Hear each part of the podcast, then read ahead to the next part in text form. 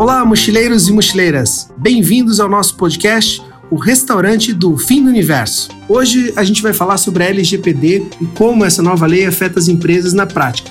É um conteúdo derivado de um webinar que foi feito no dia 28 de janeiro agora deste ano 2020 e se você quiser conferir na íntegra é só acessar o site do projeto LGPD na prática. Anota aí, lgpd.magratealabs.com.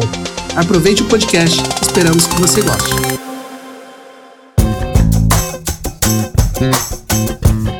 Olá pessoal, tudo bem? Sejam muito bem-vindos. É um prazer estar aqui falando com vocês, com todo mundo que está acompanhando ao vivo pelo YouTube agora. É, a gente está aqui muito animado para ter essa conversa com todo mundo hoje no Dia Internacional da Privacidade de Dados. A gente vai falar sobre essa tal LGPD, a Lei Geral de Proteção de Dados, né? Vamos falar sobre ela na prática. Então sejam todos muito bem-vindos. Espero que vocês aproveitem muito esse momento aqui conosco, aproveitem para interagir, para mandar suas perguntas também. E a gente espera que seja um conteúdo rico para todo mundo que vai assistir depois isso também em outros formatos. Bom, eu que estou falando aqui sou o Rogers Pereira. Eu eu faço parte da Magrateia, uma empresa de engenharia de software e ciência de dados aqui de Joinville, que ajuda empresas a vencer seus desafios tecnológicos. E aqui do meu lado estão grandes amigos também, pessoas que eu gosto bastante. Aqui do meu lado, Norival Silva, da Silva Santana e Teston, advogado, especialista em direito digital, né, Norival? Dá um alô para o pessoal então. Boa tarde, pessoal. Boa tarde, Rogers. Boa tarde aos colegas presentes aqui. Eu queria, primeiramente, dizer que eu estou muito contente de poder representar a SST Advogados nesse projeto. A gente espera poder compartilhar conhecimento, espera poder desmistificar aqui alguns equívocos, esclarecer alguns pontos. Tenho certeza de que o papo de hoje vai ser muito legal e no final vai ter uma surpresa que eu sei que vai deixar todo mundo bastante feliz. Bacana, bacana. E também está aqui com a gente Pedro Servi, né? Pedro, engenheiro de software, já trabalhando num dos projetos maiores no Brasil de adequação de um produto de software às leis de proteção de dados. Seja muito bem-vindo, Pedro. Obrigado, boa tarde, galera. É, espero que seja bem produtiva a tarde hoje. A gente vai falar de um assunto que é bem complexo, a gente também tem várias dúvidas, mas a gente espera dar uma solução mais prática possível para todo mundo. Muito bom. E aqui, então, do meu lado esquerdo está Lauro Gripa Neto, também engenheiro de software, um entusiasta da área de proteção de dados, segurança de dados, né, o direito das pessoas. Dá o teu alô pro pessoal aí, Lauro. Então, boa tarde, galera. É, como o Rogers falou, eu sou bastante entusiasta de privacidade. Então, é, para mim é uma honra poder trabalhar com isso no dia a dia. E espero conseguir compartilhar, trazer conhecimento aqui, resolver algumas dúvidas e até compartilhar algumas dúvidas que a gente tem, né? Esse processo de maturação que a gente está passando. E vamos lá, né? Obrigado a vocês que estão aí assistindo também, que estão online conosco, a todos vocês que vão clicar para acessar esse conteúdo no futuro. Então, obrigado a cada um de vocês, obrigado às empresas, né, que estão apoiando a Magrateia e a SST. E vamos entender qual é o compromisso, por que, que a gente está fazendo isso hoje, né? A gente quer, sem sombra de dúvidas, ajudar a desmistificar e simplificar o entendimento a respeito da lei, né? Uma lei que vai impactar muitos negócios, todo negócio. Você que tem uma empresa que lida com dados pessoais, de algum alguma forma você vai ser impactado por essa lei que entra em vigor em breve, né? Então a gente quer simplificar o entendimento. Outra coisa, preencher uma lacuna, né, de conteúdo prático sobre a lei. A gente viu que tem muito e-book, muita palestra, muito webinar sendo feito, o que é ótimo, né? Quanto mais gente falando sobre o assunto, melhor mas eram tratados de uma forma muito genérica. Então a gente pretende aqui complementar essas abordagens com uma perspectiva mais prática mesmo, tá? Então a nossa dinâmica aqui, o nosso compromisso é ser mais objetivo e o mais prático possível, né? E fazendo tudo isso, a gente espera contribuir para que as empresas elevem o seu grau de maturidade em termos de privacidade e segurança de dados. Para orientar essa nossa conversa, a gente vai trazer para a nossa história aqui dois personagens. O primeiro personagem é uma empresa, a Drogaria Silva. A Drogaria Silva é uma rede de drogarias tradicional, mas importante dizer, vamos fazer um aviso legal antes, né, Rival? Disclaimer. Um disclaimer. A Drogaria Silva, apesar dela provavelmente existir em algum lugar com esse nome, não é de você que a gente está falando, tá? A gente criou isso aqui, tirou essas ideias da nossa cachola aqui para criar esse cenário mais próximo da realidade, tá? Então, qualquer semelhança aqui é mera coincidência, né? Então vamos lá. Música Silva, uma drogaria grande, já tem mais de 200 lojas, então aqui para nossa história, espalhadas por várias cidades aqui do sul do Brasil. Uma empresa que já tem muito tempo, né? Então ela teve tempo de crescer, de aprender com esse mercado. Ela está completando 50 anos, vende de tudo, vende cosméticos, perfume, barbeador, até remédio eles vendem. Até remédio. Até remédio. E há 10 anos, num movimento muito semelhante ao de várias empresas da indústria farmacêutica, eles investiram pesado na modernização dos negócios. E aí criaram um e-commerce, né, uma plataforma de vendas online de perfumes e medicamentos, criaram um clube de pontos também, né, para os seus clientes, firmaram convênios com planos de saúde, com empresas para dar desconto para os seus consumidores e para dar suporte a toda essa infraestrutura, investiram muito em tecnologia. E aí contrataram vários serviços de software. Com isso, o que aconteceu nos últimos 10 anos? A base de dados dele aumentou exponencialmente. Eles têm muitos dados, né? E vamos conversar então um pouco sobre quais são esses serviços, que dados são esses, e vamos trazer para a história agora um outro personagem nosso, o João. O João é um consumidor, né? Ele é um cliente da drogaria Silva. Também fictício. Também fictício. Qualquer semelhança é mera coincidência. Então vamos lá, gente. Vamos entrar na discussão agora, sem mais delongas. Vamos imaginar juntos aqui um cenário, tá? O João entrou, Norival, Lauro, Pedro, ele entrou pela primeira vez no site da Drogaria Silva usando o celular dele. Pegou o celular, estava procurando um analgésico, estava com dor de cabeça, pesquisou lá dentro do site, listou pelo mais barato, encontrou um genérico lá que ele decidiu comprar. Botou no carrinho. Quando ele ia finalizar a compra, ele viu, pô, continuar comprando. Decidiu voltar para ver outras ofertas, viu lá um banner de produto para queda de cabelo, não, Norival, você não sabe do que, que é isso, mas, né? O João lá, ele precisa desse tipo de produto. Aí foi lá e clicou lá no anúncio. Minha pergunta é, Pedro, até esse ponto, que dados o João já compartilhou? Então, como tinha sido comentado, né, a drogaria ela tinha aumentado né, sua infraestrutura de dados, né, contratado e-commerce, então digamos que ela já está é, habilitando vários serviços de tratamento de dados quando a pessoa já chega no site. Né? Então, quando a pessoa já chega no site, mesmo que ela não tenha dado nenhuma informação ainda de maneira é, ativa, ela já está sendo monitorada por esses serviços de e-commerce. Né? Então, é o que a gente chama de cookies. Né? Então, muito provavelmente é, esse e-commerce ele já sabe é, qual site que o João estava antes dele clicar, né, nesse site da drogaria, já sabe talvez até cruzar talvez a informação do dispositivo que ele usou, com quem ele é, se ele tiver logado, por exemplo, em algum serviço de nuvem que tenha mais dados sobre ele. Então, quando ele chega no site, provavelmente esse serviço de e-commerce já tem muitos dados sobre o João. Então, esses são os famosos cookies, então, que a gente vê ali em alguns sites falando logo que a gente acessa. A gente ouve falar de cookies, é isso então. Isso. E para que, que servem esses cookies, Lauro? Para que, que as empresas usam? Por que, que antes mesmo de eu me identificar, o site já começa a coletar informações minhas? Para que, que serve isso? Bom, os cookies eles podem ser divididos em algumas categorias, né? Alguns deles são essenciais, sem isso o site não funciona. Por exemplo, para identificar se eu estou vindo do mobile ou do desktop, para mostrar uh, adequadamente a minha tela. E existem os cookies que a gente chama de uh, analytics, né? São os cookies que rastreiam o clique, que rastreiam a navegação entre as páginas, que são para coletar dados mais de comportamento do, dos usuários. Então, eles servem para N coisas, dependendo do seu, do seu, da sua categoria, né? Certo. E, Norival, esses cookies, então, esses dados que são coletados, eles já podem ser considerados na perspectiva da lei os famosos dados sensíveis? Então, vai, ter, vai depender do tipo de cookies, né? Alguns dos cookies vão tratar dados pessoais indiretos, que a gente não considera sensíveis, mas o cookie relacionado ao carrinho de compra, que está coletando ali a informação do medicamento que ele quer comprar, aquilo ali é uma informação que a gente considera sensível, porque revela uma informação médica. Então, a gente precisaria tratar com um cuidado maior. Como você não consegue implementar aqui segurança, proteção é, de forma diferenciada, é melhor tratar tudo, nesse caso, como sensível. Certo. Mas tá, pensando que esses dados então foram deixados, né? O João entrou no site e já deixou um rastro ali com algumas informações. Para onde é que foram agora, Laura, esses dados? Quem tem posse dessas informações? Bom, vamos supor então que ele esteja, que ele use o Chrome esteja logado na conta dele no Google e a drogaria use o Google Analytics. Então, provavelmente o Google já sabe quem ele é, é, que ele entrou nesse site, de onde ele veio, se ele veio talvez através do próprio buscador do Google, e esses dados estão armazenados nos servidores do Google. Então, por isso que depois que o João agora, uma vez que ele já comprou analgésico,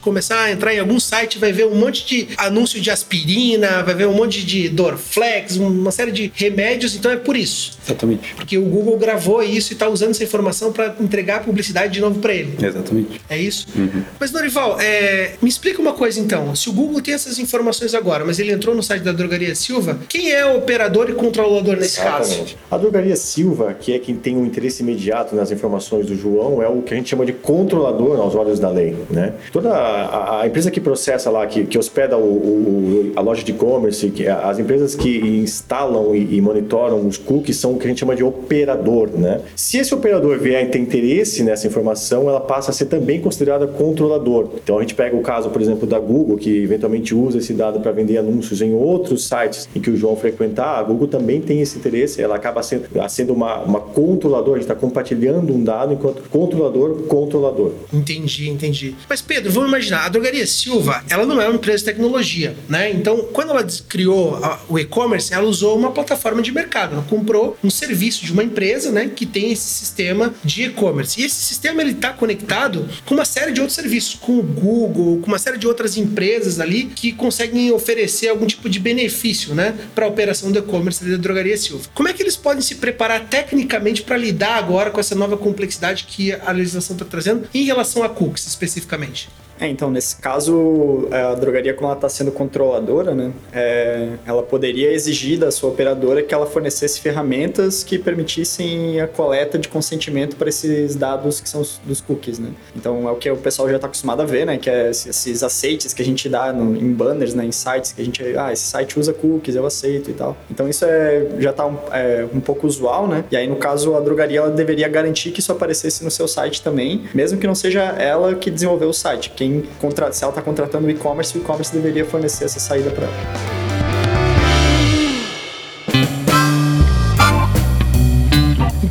Para a segunda situação agora, tá?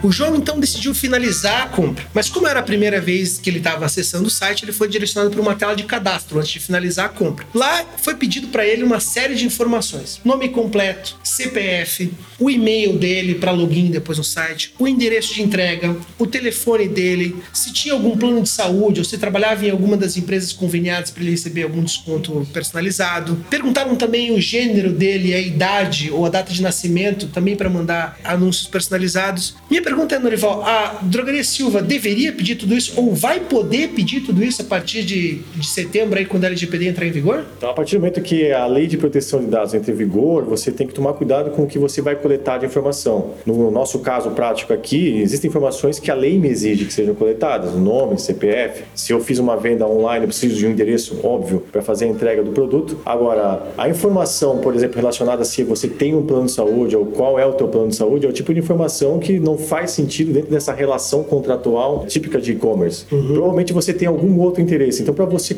antes de você coletar esse dado, você deveria esclarecer qual a finalidade e obter um consentimento específico para essa coleta. Entendi, entendi. Então, significa que a LGPD ela vai obrigar a empresa agora a informar como ela usa cada um dos dados que ela está coletando, é isso mesmo? Exatamente. Então, é, independentemente de você ter feito um cadastro lá para é, efetivar uma compra, o João ele tem que ter acesso e tem que ter um acesso fácil à, à, forma de tratamento de dados. Então, além de me esclarecer que dados eu estou coletando, que dados a drogaria Silva está coletando, a drogaria Silva tem que declarar com quem vai compartilhar ou não vai, por quanto tempo vai tratar esse dado, que tipo de segurança está aplicando e de que forma o, o João vai poder depois é, exercer alguns de seus direitos que a, a lei de proteção de dados emprega. A gente vai tratar disso mais à frente, mas tudo isso tem que ser declarado de imediato, já, desde o primeiro momento da, do, no, no início início da relação do João com a drogaria. Certo. Mas, Laura, se essa responsabilidade de informar agora, né, como vai usar os dados é da drogaria, que é a controladora, certo, Norival, certo. dos dados, quem vai oferecer isso, dado que a drogaria não é uma empresa de tecnologia, é o operador. É isso? Exatamente. Provavelmente a plataforma lá. Exatamente, o operador ele tem, acho que a gente pode dizer que ele tem a responsabilidade de prover ferramentas para que o controlador possa habilitar essas ferramentas e prover para os seus clientes, né?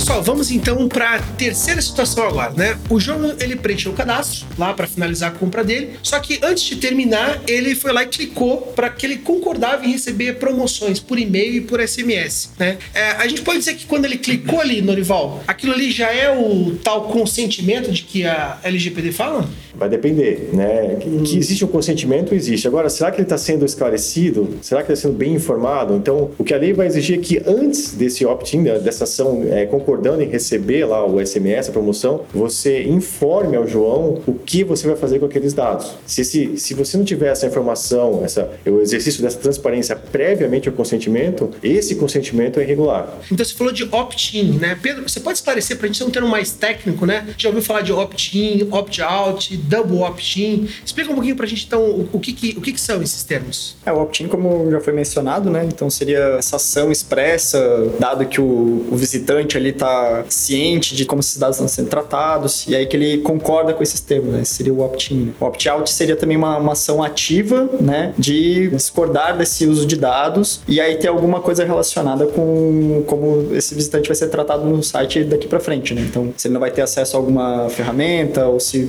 de repente não é nada feito e continua tendo acesso a tudo, vai depender do, do negócio. Aí o double opt-in, no caso, ele seria uma ferramenta de segurança a mais que seria para garantir que quem está dando esses dados é realmente o João, né? Então, por exemplo, se eu tenho um formulário que eu preencho lá o meu e-mail, qualquer um pode fazer isso para mim, né? Colocar o meu e-mail no formulário. Só que controle do meu e-mail, teoricamente, só eu tenho. Então, o double opt-in seria uma, uma forma de eu garantir que quem colocou aquele dado ali naquele formulário fui eu, porque eu recebi um e-mail e depois eu confirmei. E o processo só seguiu a partir do meu clique no e-mail. Então, isso é o double opt-in. É um jeito de garantir que o João é o João mesmo, não é a mulher dele comprando com os dados do João. Por que, que isso é útil aos olhos da, da lei? Por que, que as empresas deveriam implementar esse tipo de solução? É melhor que elas implementem? Faz sentido?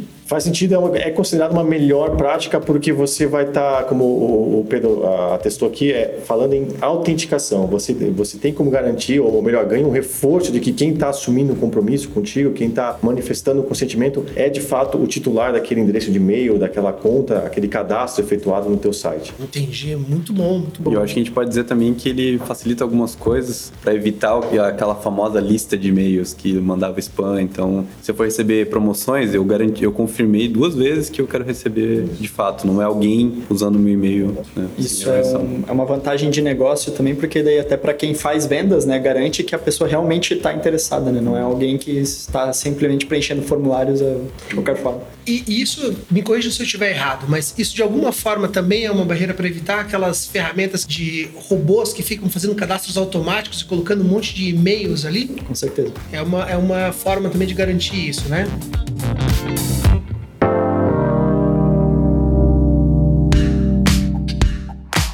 Bom, pessoal, vamos então para nossa quarta situação. A gente está avançando na nossa história então. Então agora o João ele completou o seu cadastro, encerrou a compra e pediu para receber no mesmo dia, né? Ele comprou ele na cidade, sabia, viu que aquele medicamento tinha numa farmácia perto dele e até esse momento uma série de dados sensíveis do João foram compartilhados, né? Laura, eu te pergunto, onde é que estão esses dados? Bom, como a drogaria tem uma série de serviços, a gente viu lá na ponta que só o fato dele entrar na drogaria já talvez tenha dados no Google. A, tem um, a drogaria tem um, talvez o, sistema de cadastro deles, tem uma ferramenta de marketing, tem, tem o BI, tem um sistema de pontos. Então isso vai estar propagado por, um, por N, N lugares, vai estar extremamente distribuído esses dados em vários servidores diferentes. Certo. E não só então, pelo que eu entendi, os dados não vão estar só no domínio da drogaria Silva, mas vai estar espalhado espalhado por uma série de servidores de serviço com a qual ela tem relacionamento, é isso? Exatamente. Ela contrata vários operadores que vão estar em nome da, do controlador, que é a drogaria, armazenando esses dados. E, e, Norival,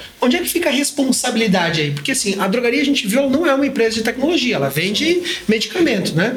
Uhum. Só que ela tem uma série de parceiros ali. E pelo que a gente viu até agora, parece que quem vai ter que tomar um monte de providência são os operadores, isso, né? Perfeito. Como é que fica essa responsabilidade aí de cada então, um? A lei, ela aborda a questão dos agentes de tratamento. É, é, é, muito importante a gente ter claro a distinção entre controlador e operador, que a lei faz menção. Né? Então, a, a, a, drogaria Silva aqui, ela é controlador desses dados, por quê? Porque tem um interesse direto no que está sendo coletado, no que está sendo avaliado, analisado. Os diversos operadores dessa cadeia aí de, de, de, de processamento do, do, do, sistema da drogaria, a gente chama de operador, tá? São, são, são diversos entes e, a, e a, a drogaria tem a responsabilidade de se certificar por instrumento contratual, de que esses operadores também vão seguir as suas melhores práticas, as suas regras e, em especial, a Lei Geral de Proteção de Dados no que diz respeito à segurança de informação, à legitimidade de, de tratamento, à comunicação de incidentes e ao auxílio da drogaria quando ela tiver que atender, por exemplo, uma solicitação de, de confirmação de existência de tratamento. Tá, mas vamos entender, me, me esclarece uma coisa, Pedro, me ajuda a entender, por exemplo. Se o operador ele foi lá, ele diz contratualmente, Norival, que ele está de acordo com o LGPD. E ele oferece lá, dentro da sua plataforma, algumas ferramentas, que daí dependem do controlador da drogaria Silva optar por elas ou não, né? Então, que tipo de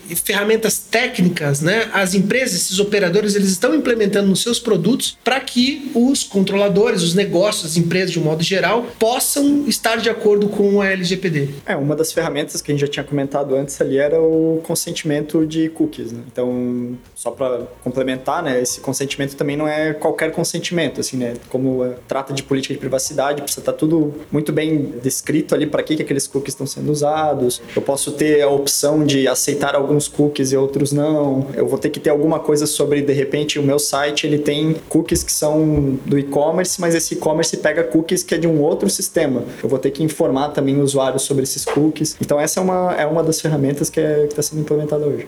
Só que, só que Norival, olha só, imagina que para colocar todas essas camadas de segurança e transparência, eu, de certa forma, posso prejudicar um pouco a experiência de compra uhum. do meu consumidor. Daí a Drogaria Silva chegou lá e falou assim: não, mas eu não acho que eu não vou colocar tudo isso aqui, porque senão vai prejudicar um pouco a experiência. Como é que fica a responsabilidade? Quem é a responsabilidade aí se a Drogaria Silva decidir não utilizar essas ferramentas? É, nesse caso aqui, a, a lei procura responsabilizar quem de fato tomou uma decisão. Num, num cenário como esse, em que a Drogaria Silva ela abre mão de empregar ferramentas que o prestador de serviço dela, o operador disponibilizou, a gente quer acreditar que essa decisão ela vai ser tomada não com base em negligência, mas com base numa avaliação de risco e, enfim, você se contingencia, você avalia que tem algum tipo de segurança e toma a decisão de que ah, eu não quero prejudicar meus negócios. O ideal é você tomar uma decisão pensada. E se acontecer um problema, se um terceiro reclamar, se uma autoridade fiscalizar, certamente o operador que disponibilizou a ferramenta, ele não deve ser responsabilizado. Responsabilidade nesse caso exclusiva do controlador.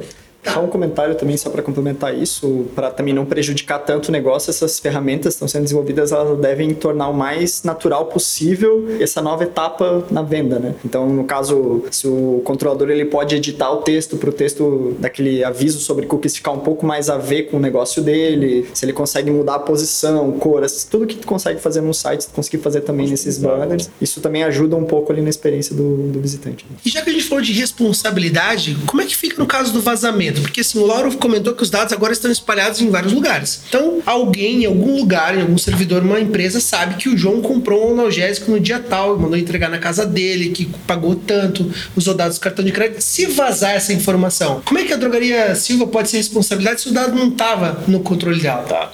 Vale a pena citar o que acontece hoje, né? Hoje você já tem uma responsabilidade pelo que ocorre no teu operador, mas a gente chama de uma responsabilidade pela culpa em eligendo, você assumiu o risco de contratar um terceiro que processaria essa informação. Com o LGPD, essa responsabilidade continua a existir, né? Ela vem da, da teoria mais clássica do direito, então ela não é afastada. Só que a LGPD te ajuda a diminuir, por exemplo, o impacto de uma condenação por um incidente se você demonstrar que os princípios, os fundamentos, as melhores práticas que ela recomenda recomenda foram adotadas. Então você continua sendo responsabilizado. Mas se você demonstrar que fiscalizou, tomou todo, toda a precaução do mundo na hora de contratar esse processador, acreditou em declarações de, de conformidade, você provavelmente vai ter a tua culpa atenuada.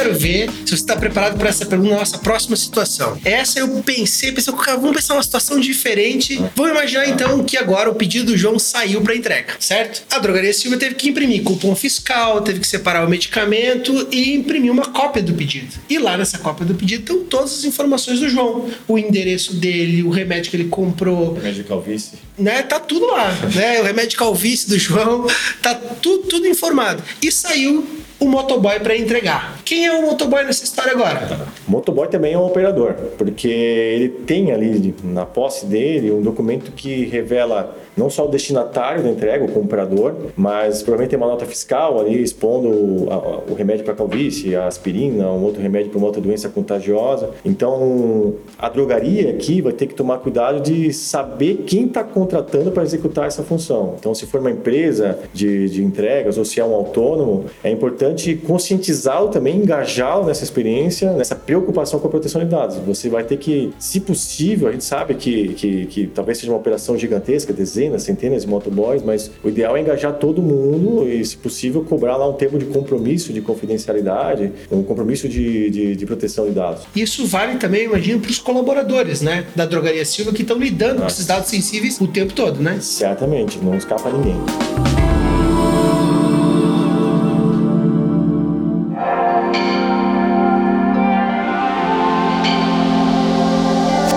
Então vamos agora para nossa sexta situação.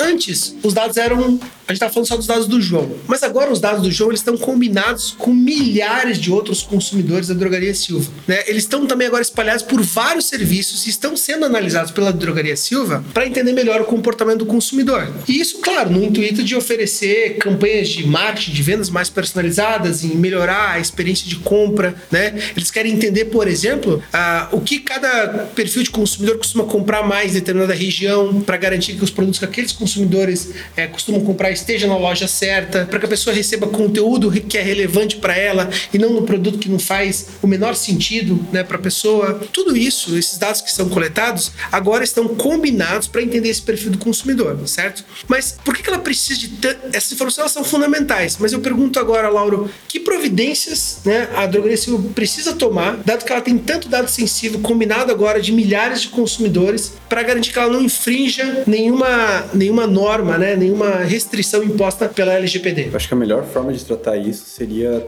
através da, de agregação de dados. Então você extrai conhecimento, né? Você extrai coisas relevantes ao seu estoque, por exemplo, para saber quando que você precisa comprar tal medicamento ou outro, só que sem associar isso diretamente com os indivíduos. Então você tem esse dado processado, ele passou por, por um processamento e ele se torna um dado agregado que não expõe nenhum indivíduo. Isso dentro da lei é o que a gente chama de anonimização, que de forma nenhuma forma direta ou indireta eu consigo saber quem foi a fonte que gerou esse, esse dado agregado. Então essa é uma forma de lidar com isso sem expor os dados individuais de cada um. Uma outra estratégia seria também de minimização desses dados, né? Em alguns casos, é, por exemplo, tu grava de repente que a pessoa que tu não sabe quem é tem 18 anos. De repente tu não precisa gravar que ela tem 18 anos, tu pode gravar que ela tem entre 15 e 20. Aí tu deixa aquela, aquele dado mais abstrato, ou de repente a pessoa mora em Joinville. Aí não, ela mora na região norte de Santa Catarina. É o dado que interessa para mim. De repente em algum caso vai fazer sentido. Então quanto mais anônimo e abstrato o dado ficar melhor. É, justamente, eu acho que existem várias técnicas, quem tem mais interesse pode se aprofundar isso, procurando por anonimização, né? Mas eu acho que o resumo disso, não existe uma bala de prata que diga assim, pô,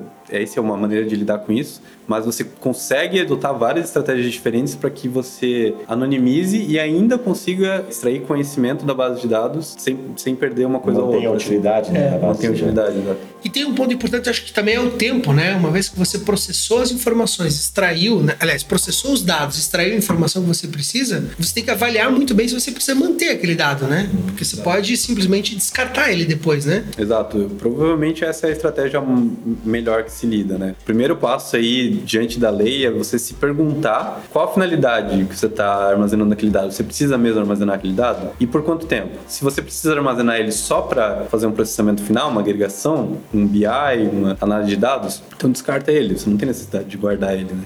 Isso diminui teu risco e e atende sua finalidade. E aí, só para complementar, né, nesse caso da farmácia, seria que é, a farmácia deveria exigir dessa ferramenta de BI que ela garantisse anonimização, garantisse minimização do uso dessas ferramentas. Maravilha, gente. Muito bom. Não sei vocês, mas eu tô gostando da nossa conversa. Tô, achando... tô aprendendo aqui também. Maravilha. Espero que você que tá ouvindo a gente pelo YouTube também esteja curtindo, né? A gente tá tentando trazer as coisas de uma perspectiva mais prática possível. Vamos então para nossa próxima pergunta, né? Situação 7 aqui, avançando na nossa história. Agora o João, ele não é mais um cliente eventual, agora ele está frequentando as drogarias Silva. Então ele foi agora numa loja física da drogaria Silva. Só que daí eu sei, ao entrar lá aconteceu aquela situação clássica, né? Ele foi recebido por uma atendente que perguntou se ele gostaria de receber algumas ofertas exclusivas para ele. Por isso ela perguntou se o João, ô seu João, tudo bem? Seja muito bem-vindo. Aliás, eu não sabia o nome dele ainda, né? É. Seja muito bem-vindo. Você gostaria de receber algumas ofertas especiais? Você faz parte do nosso clube de pontos? Aí o João falou: oh, não, não, tenho certeza, já comprei uma vez pelo site. Ele falou: oh, me, me passa o CPF que eu vou consultar aqui. O João passou o CPF, minuto depois ela volta com uma lista de ofertas específicas para o João. A minha pergunta aqui é: esse tipo de promoção, ela é legal, Norival? Então vamos, vamos analisar sobre a ótica da lei, né? Então existem duas formas de tratar isso de maneira legal. A primeira delas é a que envolve menos risco. É, se lá, naquele momento em que o João fez o cadastro, e você, enfim, obteve o consentimento dele, você informou que usaria os dados para encaminhar a promoção. Você estaria trabalhando dentro da hipótese de consentimento. Então, plenamente legal. Existe uma outra modalidade aqui que seria sem consentimento, que seria a hipótese de legítimo interesse. Então vamos imaginar que quando eu obtive o consentimento do João lá em 2012, lá no, lá no início da, da, da, minha transformação aqui online, eu nem pensava no clube de pontos e implantei o, o, o clube de pontos aí, clube, a promoção, desculpa, a partir desse ano, 2020, né? Então eu poderia buscar o consentimento para fazer esse tratamento ou eu poderia fazer uma avaliação de impacto para a proteção de dados e trabalhar na base do legítimo interesse. Um dos pontos que eu avaliaria aqui é que o próprio João acaba se beneficiando entendo né, que o próprio João acaba se beneficiando com esse tratamento, porque eu vou entregar para ele preços diferenciados, promoções, um atendimento diferenciado. Se eu faço essa avaliação, entendo que tem segurança, que tem legitimidade, que eu não estou é, violando uma expectativa de privacidade do João, eu tenho que fazer um laudo, testar isso e fazer esse tratamento. Fora dessas duas hipóteses, até essa promoção aí ela é irregular. Entendi. Então, Pedro, uma dúvida que eu tenho. Imagina que, como o Norival falou, a Drogressiva está começando começando uma iniciativa agora e ela já tem dados de muitos clientes, né? dados legais que são anteriores à lei. Né? A lei vai entrar em vigor agora. Então, o diretor de tecnologia lá da Drogaria Silva está preocupado. Ele falou, pô, eu vou conseguir usar esses dados ainda para uma nova iniciativa agora de vendas, de marketing, porque eu não tenho consentimento dessas pessoas. A lei não estava em vigor ainda. Né? Então, o que, que pode ser feito nesse sentido? É, então, se não entrar nessa situação de legítimo interesse, né, a farmácia ela deveria conseguir esse consentimento. Né? Então, se for uma nova finalidade, por exemplo, que foge um pouquinho do contexto, Exatamente. se fugir do contexto, não dá para alegar legítimo interesse. Aí eu preciso pedir o consentimento retroativo. Preciso entrar em contato com essas pessoas e manifestar qual é a nova funcionalidade, para que vão ser usados esses dados e resgatar esse, esse consentimento. É, e tem uma questão aqui que, é, enquanto vocês é, discutiam, eu lembrei, é que você não pode tratar no legítimo interesse as informações médicas. Então, eu acredito que a recomendação que eu daria para a Drogaria Silva é tirar essas informações sobre medicamentos, receitas, de um programa de pontos. Agora, Laura, olha só, numa perspectiva técnica, então, eu tenho ali no meio produtos, todo histórico de compras, né, do João.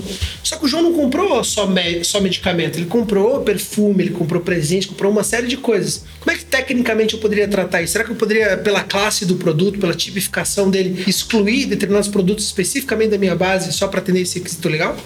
Acho que assim, do ponto de vista técnico, uma coisa que tem que levar em consideração, em primeiro lugar, é como que foi construído esse sistema. O sistema legado, às vezes, ele foi construído sem teste, sem alguns padrões de arquitetura. Então, isso é um pouco mais crítico. Você precisa realmente focar naquilo ali e, e ver a melhor forma de extrair. Muitas vezes esse dado foi propagado para outros lugares, tipo assim, ah, vamos supor que conectou lá um, um indexador, o pessoal costuma usar o Elasticsearch, né, para isso. E daí esse dado tá propagado de outra forma lá e tu nem sabe mais como que ele chegou lá e como juntar um dado no outro, né? Então a primeira coisa que você, tem que fazer é priorizar a qualidade no desenvolvimento, né? Para tudo que você tá fazendo e prioriza a qualidade, né? E bom, eu acho que a melhor dica que a gente pode dar é essa, né? Uhum. E a partir desse momento, você consegue ter uma visão melhor, tipo, partindo do, do DDD, que a gente costuma falar no, no jargão de desenvolvimento, você se pergunta assim, pô, é uma ferramenta de clube de pontos, de pontuação, né? Por que necessariamente ela está armazenando dados de histórico ele precisa saber o histórico mesmo do que compra, porque ele não pode simplesmente pontuar só, só pontuar, né? É, pontuar é. e depois descartar ou ter esse histórico em um outro lugar, isolado, com mais seguro, não exposto de alguma forma. Uhum. Então acho que essa, esse tipo de pergunta você tem que se, se fazer. Ótimo ponto. Quanto a esse ponto da qualidade também, só queria complementar também que o dono da farmácia busca o novo consentimento, né? Mas aí o código legado lá tá espalhado esse dado para um monte de lugares, né? Ele vai ter um consentimento, mas de repente ele não consegue garantir nesse consentimento que ele apaga esse dado de todos os lugares porque ele não conhece mais aquele sistema legado, né? Então não adianta ele coletar o consentimento e não garantir que ele apaga aqueles dados de onde eles existem.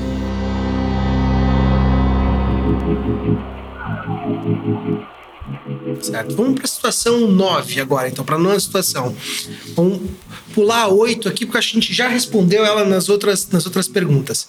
Nessa mesma farmácia, agora que o João entrou para comprar um medicamento, é, tem câmeras que filmam tudo por uma questão de segurança. Mas recentemente a Drogaria Silva contratou um serviço que promete monitorar o movimento né, das pessoas dentro da loja para entender quais são os pontos quentes de venda, aonde as pessoas ficam mais tempo, onde eu preciso colocar um produto para ele girar mais. A minha pergunta. Ah, e detalhe, né? Esse tipo de solução usa algoritmos de inteligência artificial para entender, para interpretar né, o que é uma pessoa ali, entender onde as pessoas estão ficando mais. Essa informação, Pedro, ela é anônima? É, então depende um pouco, né? Mas se, for, se ela for pegar, se for um algoritmo muito bom, né? Ele provavelmente vai pegar dados biométricos e aí já não vai ser uma informação anônima, né? Então ela vai precisar ter consentimento. Né? E dados biométricos, como é que fica na questão do LGPD? É, a gente tem um problema muito sério e dado biométrico, a princípio, não pode ser tratado com base no legítimo interesse. Para a gente tratar esse dado biométrico, a gente precisaria obter o consentimento. E aí me parece que seria inviável a gente obter o consentimento de cada um que entra na, em cada uma das unidades da drogaria para monitorar a experiência de compra dentro da farmácia, né? Então, assim, a, a, solução, acredito que nesse caso seja técnica e é um desafio para quem oferece esse serviço, de fazer esse tratamento de forma que não permita a identificação das pessoas. Porque se há anonimização, se possível, se a gente não coletar dados biométricos, a LGPD está fora de cogitação aqui, não é um problema. E tecnicamente isso seria possível, Laura? Vamos só dar, explorar um pouquinho esse exemplo. Teoricamente, eu acho que seria possível se você usasse algum tipo tipo de algoritmo ou alguma rede que fosse bem caixa preta. Ela vai usar a visão computacional, vai identificar rostos, mas talvez você consiga fazer de uma forma que identifique mais comportamento do que feições e você tente afastar a questão biométrica e também que isso aconteça num fluxo que o dado não seja exposto. Você simplesmente trata isso de maneira totalmente isolada e obtém conhecimento no final. E depois descarta, não, não armazena fotos, por exemplo, um tipo de coisa. Teoricamente, eu acho que isso é possível, mas você tem que se perguntar se existem pontos de falha e pontos de como que é a superfície de ataque desse sistema e se um hacker, por exemplo, poderia entrar nele, identificar alguém, cruzar isso com alguma outra informação e identificar aquela pessoa expor ela de alguma forma. Tipo, uma única pessoa dentro da loja em determinado momento e aí eu registrei o CPF de, da pessoa que comprou. Então eu poderia cruzando dados e quebrar essa anonimização e identificar. E aí é um problema. Então, vulnerabilidade. É isso? Exatamente. Maravilha. Só que a gente tem que entender que existe um risco ali e esse risco precisa ser medido. Isso daí só é o caso da farmácia, né? Se ela contrata um serviço que faz isso, né? Que lê os, os dados das pessoas que entram por câmera, ela tem que garantir com esse serviço que ele vai oferecer anonimização, caixa preta, todas essas coisas que a gente comentou. Thank you. Vamos já caminhando para o final aqui, para as nossas últimas duas, duas fases da nossa história. Vamos para a próxima situação aqui, a situação, a décima situação. O João, então, ele agora se cansou, Norival, de receber tanta promoção, era muito e-mail, muita coisa, e ele quer cancelar a sua inscrição. Mas ele não tem um e-mail ali da Drogaria Silva mais, porque ele apaga tudo na hora que ele recebe. Qual é a responsabilidade? O que a LGPD fala sobre isso? O que a Drogaria Silva precisa fazer a partir de agosto? Agora, para garantir que ela vai atender essa, essa, esse interesse do do, João. A LGPD consolida o, vários direitos né, do João enquanto titular de dado pessoal e um deles é o de se opor ao tratamento por parte da drogaria Silva. Então, e a drogaria Silva tem o dever de disponibilizar para o João é, orientações de como ele exerce esse, esse, esse, direito. Se ele vai ter lá um... É, a recomendação mais, mais comum e simples de aplicar é você ter lá no seu site, na drogariasilva.com, ah, um, uma política em que você informa, olha, para solicitações, esclarecimentos, atendimentos, contate a nossa área A, nossa área B, o nosso profissional, nosso encarregado de tratamento de dados pessoais, e aí ele vai é, direcionar esse, é, essa área ou essa, esse profissional à sua requisição existem algumas soluções técnicas também que a gente recomenda sejam adotadas. Né? Nesse caso, por exemplo, Pedro, se a Drogaria Silva usa uma plataforma de automação de marketing, por exemplo, né, que lida, é ela que dispara esses e-mails para o João. Né? Como é que essa ferramenta ela pode ajudar nisso? Bom, esse caso de do João não querer mais receber, né, uhum. informações. Então a ferramenta ela tem que garantir que não vai ser disparado mais nada para o João e de repente até garantir outras coisas também, né? Por exemplo, se o João decide que não só isso, eu quero também que a, a drogaria não me conheça mais, né? Então ele vai ter que garantir também que esses dados sejam apagados, inclusive aquele exemplo lá do motoboy, né? Tipo, se existe aquele dado gravado fisicamente também não vai dever, não deveria mais existir. Bom. Então a gente teria vários cenários. Mas vamos pegar esse cenário, por exemplo, que o João ele, ele, não só quer cancelar, mas ele quer apagar todo o histórico de compra deles que existe. Mas a drogaria Silva ela só tem um sistema de pontos no controle dela, que é o único sistema que está nas mãos dela, está no servidor interno. Só que a gente já viu aqui pela nossa história que os dados do João agora estão espalhados por uma série de lugares, né, Norival? Como é que funciona esse direito ao, vamos chamar, podemos chamar de direito ao esquecimento? Sim. Né? O João pediu para ser esquecido. Como é que funciona agora? Se a drogaria Silva é. apagou, só no servidor dela tá, tá feito o negócio? Aqui tem dois, dois polos, né? dois focos de problema. Primeiro, o técnico, acho que talvez o, o, o Lauro e o Pedro possam me ajudar, mas é, é, grande esse problema. E tem um outro problema que é o jurídico, porque algumas das informações que o João vai pedir para excluir, na verdade, eu tenho o dever de guardar. Por exemplo, as informações fiscais, né? eu tenho, uh, tenho deveres com a Receita Federal, tenho deveres com o fisco estadual de guardar algumas informações, guardar a nota fiscal por algum tempo. Então não é porque o João pediu para excluir tudo dele que eu de fato vou excluir tudo. Então eu tenho que ter um, eu tenho que ter planejado o que, que tem que ser excluído, o que, que eu vou guardar por tanto, por, por, por 5 anos, por 10 anos, por 15 anos, para não excluir informação que eu tenho um dever legal de guardar. Então esse é um problema. Fora isso aí, tem a questão de eu poder transacionar com os meus operadores o cumprimento da, do pedido do João de exclusão de dados, né? Aí é uma questão, você tem duas, duas, duas formas de fazer, né? Uma é pegar o telefone e sair pedindo para todos os teus operadores para executar, que eu acho que não é a mais ideal, e outra é por meio de, te, de soluções tecnológicas. É, e aproveitando esse gancho, já indo realmente para a última questão, se o volume de requisição a partir da LGPD, né, que vai dar agora essa possibilidade para as pessoas entenderem melhor como seus dados estão sendo utilizados, elas passam a ter mais autonomia sobre o que está sendo feito ali, podem pedir a sua exclusão, podem pedir para saber qual informação a, aquele controlador tem a respeito dela, né? Eu imagino que é razoável esperar um volume grande de requisições para as empresas a partir disso, né? Aí eu, eu pergunto para o Pedro e para o Lauro aqui, se esse volume for muito grande, né, o esforço para as empresas tratarem isso manualmente vai ser enorme, economicamente vai ser inviável. Que tipo de soluções técnicas estão sendo já implementadas nos produtos para lidar com esse tipo de situação? Bom, eu diria que o, se ele contrata um operador né, de e-commerce, provavelmente a infraestrutura já vai estar preparada para receber isso. Né? Todo mundo já está se adaptando a LGPD, a GDPR também né, na, na, Europa. Então já existe essa preocupação com a infraestrutura já está sendo endereçada de alguma forma. Né?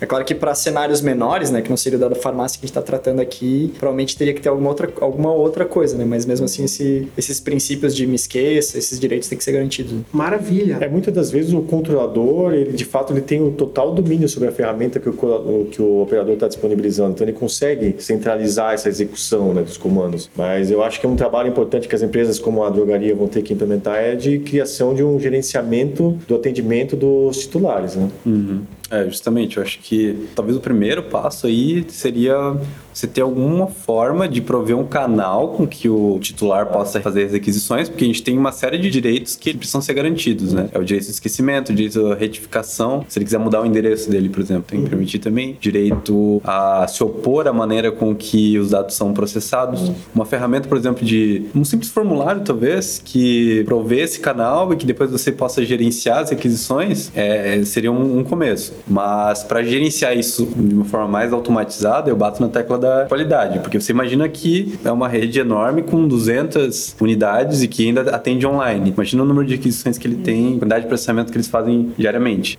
Então, para eles terem um track bom disso, pô, eles precisam ter noção, uma visão sistêmica mesmo de tudo que eles têm e eles precisam saber de ponta a ponta por onde esse dado trafega, né? o fluxo desse dado. Então, a qualidade é essencial nessa hora para você conseguir ter visão disso.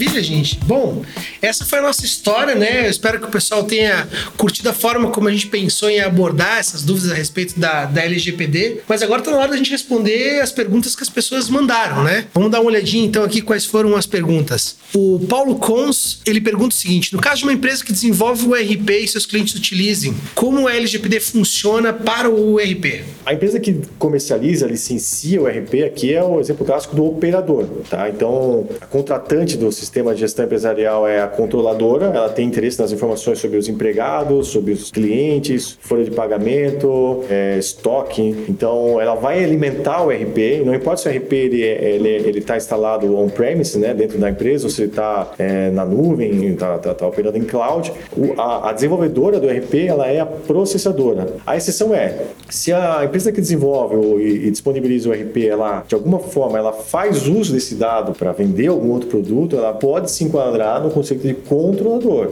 E para fazer uso desses dados, é interessante que ela deixe isso muito claro no seu contrato de licenciamento. A princípio, assim, o por padrão que a gente imagina de empresas que contratam um sistema de gestão empresarial é de que você não deve, não deveria fazer o uso dos dados para si, né? Então, nesse caso, é um exemplo clássico de operador. Certo, entendi. O Richard manda uma pergunta aqui também. Boa noite, pessoal. Show de bola, estudos de caso. Minha questão é a seguinte: existe algum assessment padrão para que possamos aplicar numa infra de serviços para conhecer o meu nível de aderência ao LGPD? Deixa essa pro, pro Lauro. Um, acho que um assessment padrão. Existem vários não, padrões, né? É, existem É. vários padrões. Tem um assessment de risco, acho que a própria GDPR oferece, mas é mais para voltado para coisas de dados sensíveis mesmo.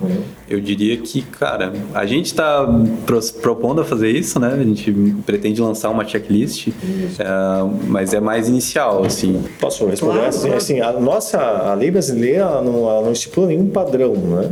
O que a gente imagina é que a Autoridade Nacional de Proteção de Dados ela venha exatamente é, trabalhar no sentido de orientar as empresas, os agentes de tratamento de dados, ou aprovando alguns dos padrões que existem, padrões internacionais, o super famoso ELO da ISO, existe o da Autoridade Americana de, de Segurança da Informação. Na Europa, cada uma das suas autoridades é, elege o seu próprio mecanismo para ajudar as empresas a adotarem padrões, porque a lei ela não diz o que, como você tem que fazer, diz que você tem que fazer. E aí você tem que seguir as melhores práticas. Quais são as melhores práticas? São aquelas que são emanadas por associações internacionais, ah, por órgãos padronizadores, né? Então não existe um único padrão, existem vários métodos, vários frameworks né? de avaliação de risco, de mapeamento de processos, de, de, de, de gestão, inclusive frameworks de gestão de atendimento de titulares. Né? Esse é um assunto quente, né? Se você entrar lá nos fóruns, tanto na área jurídica quanto na área de TI, eu acho que se troca muita informação a respeito. Nós nos propomos a fazer isso, está no nosso roadmap aqui disponibilizar algum, alguns frameworks, algum, alguns templates de trabalho, mas não tem um que atenda a lei. Tem vários e você precisa eleger aquele que mais vai ao encontro das suas possibilidades, porque tem alguns, algumas metodologias de avaliação que demandam muito dinheiro, muito tempo e nem, talvez nem seja necessário para a tua empresa. Maravilha.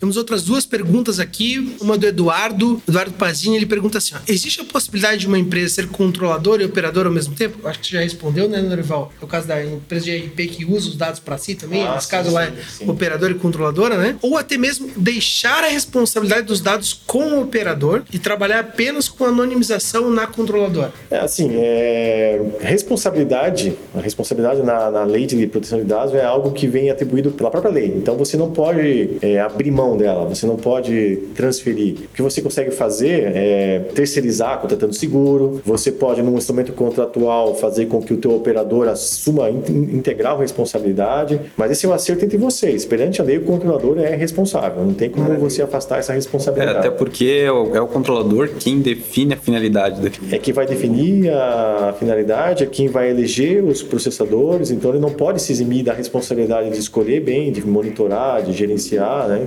Maravilha, gente.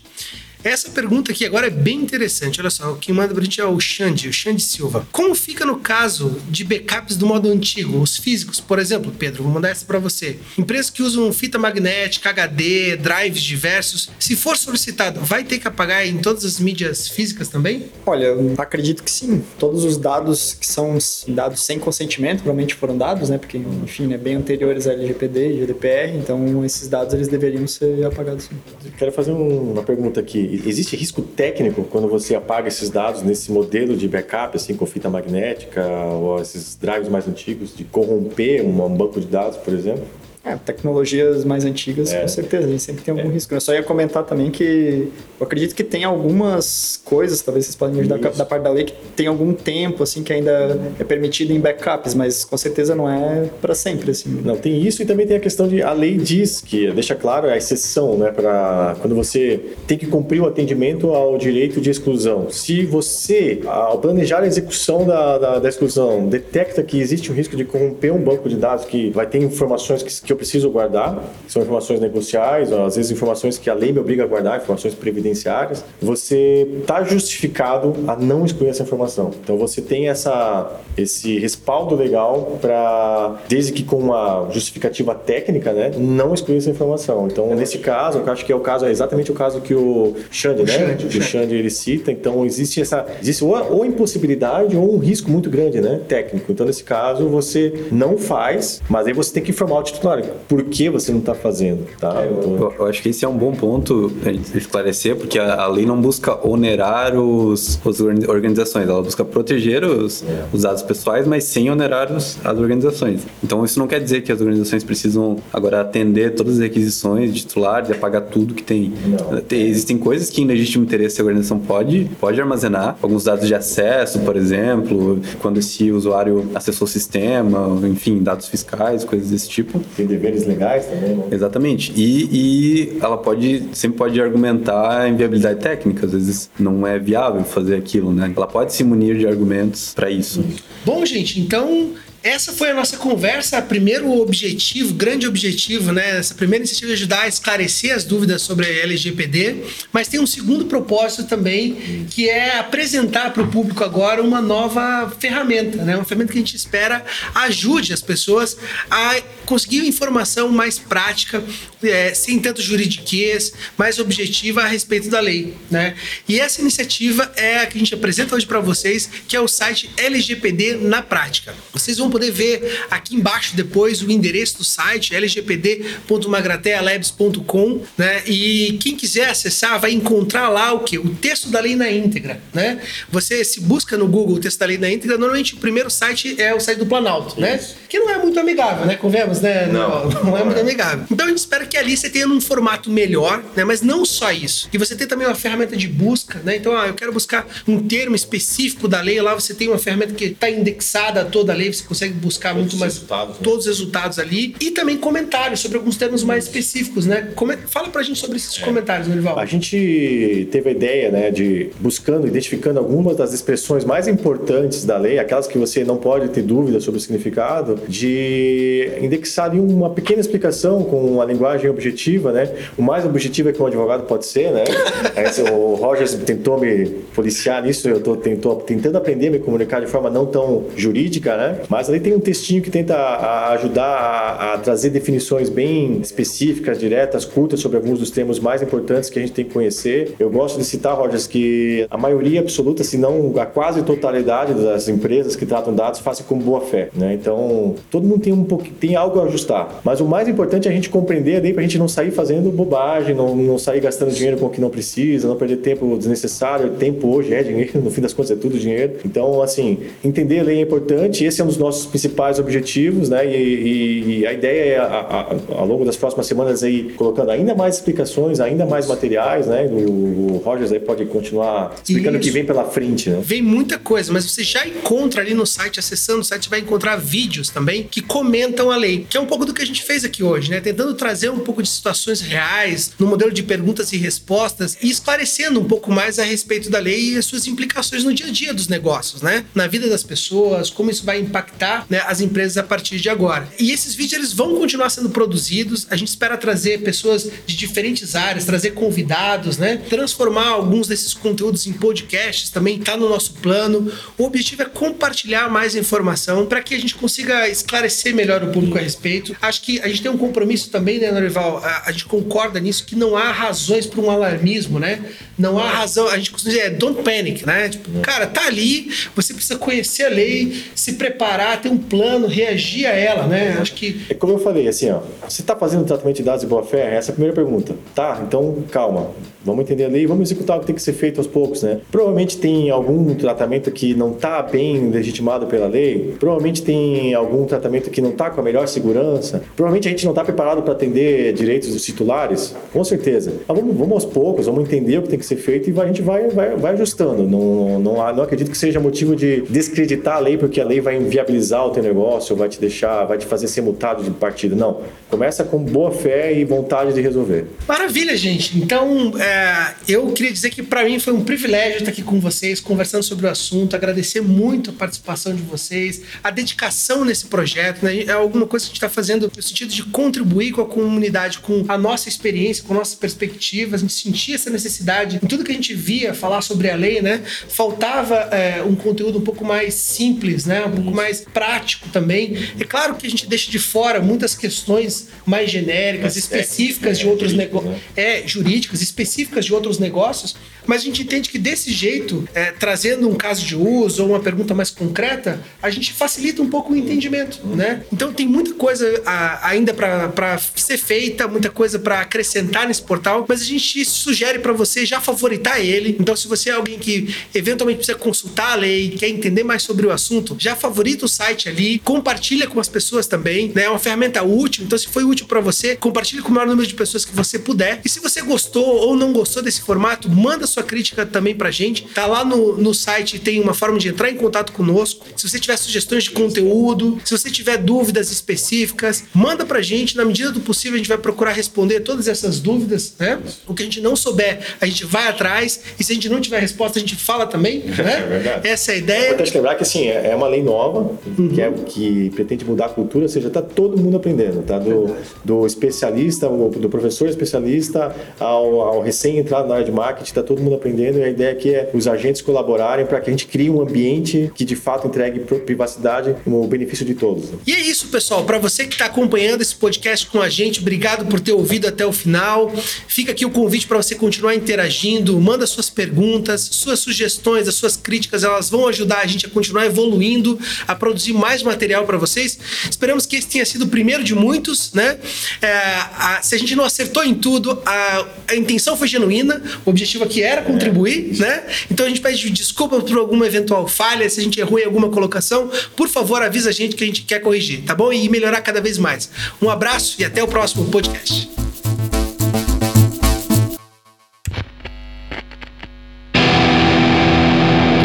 Esse podcast foi editado pela BZT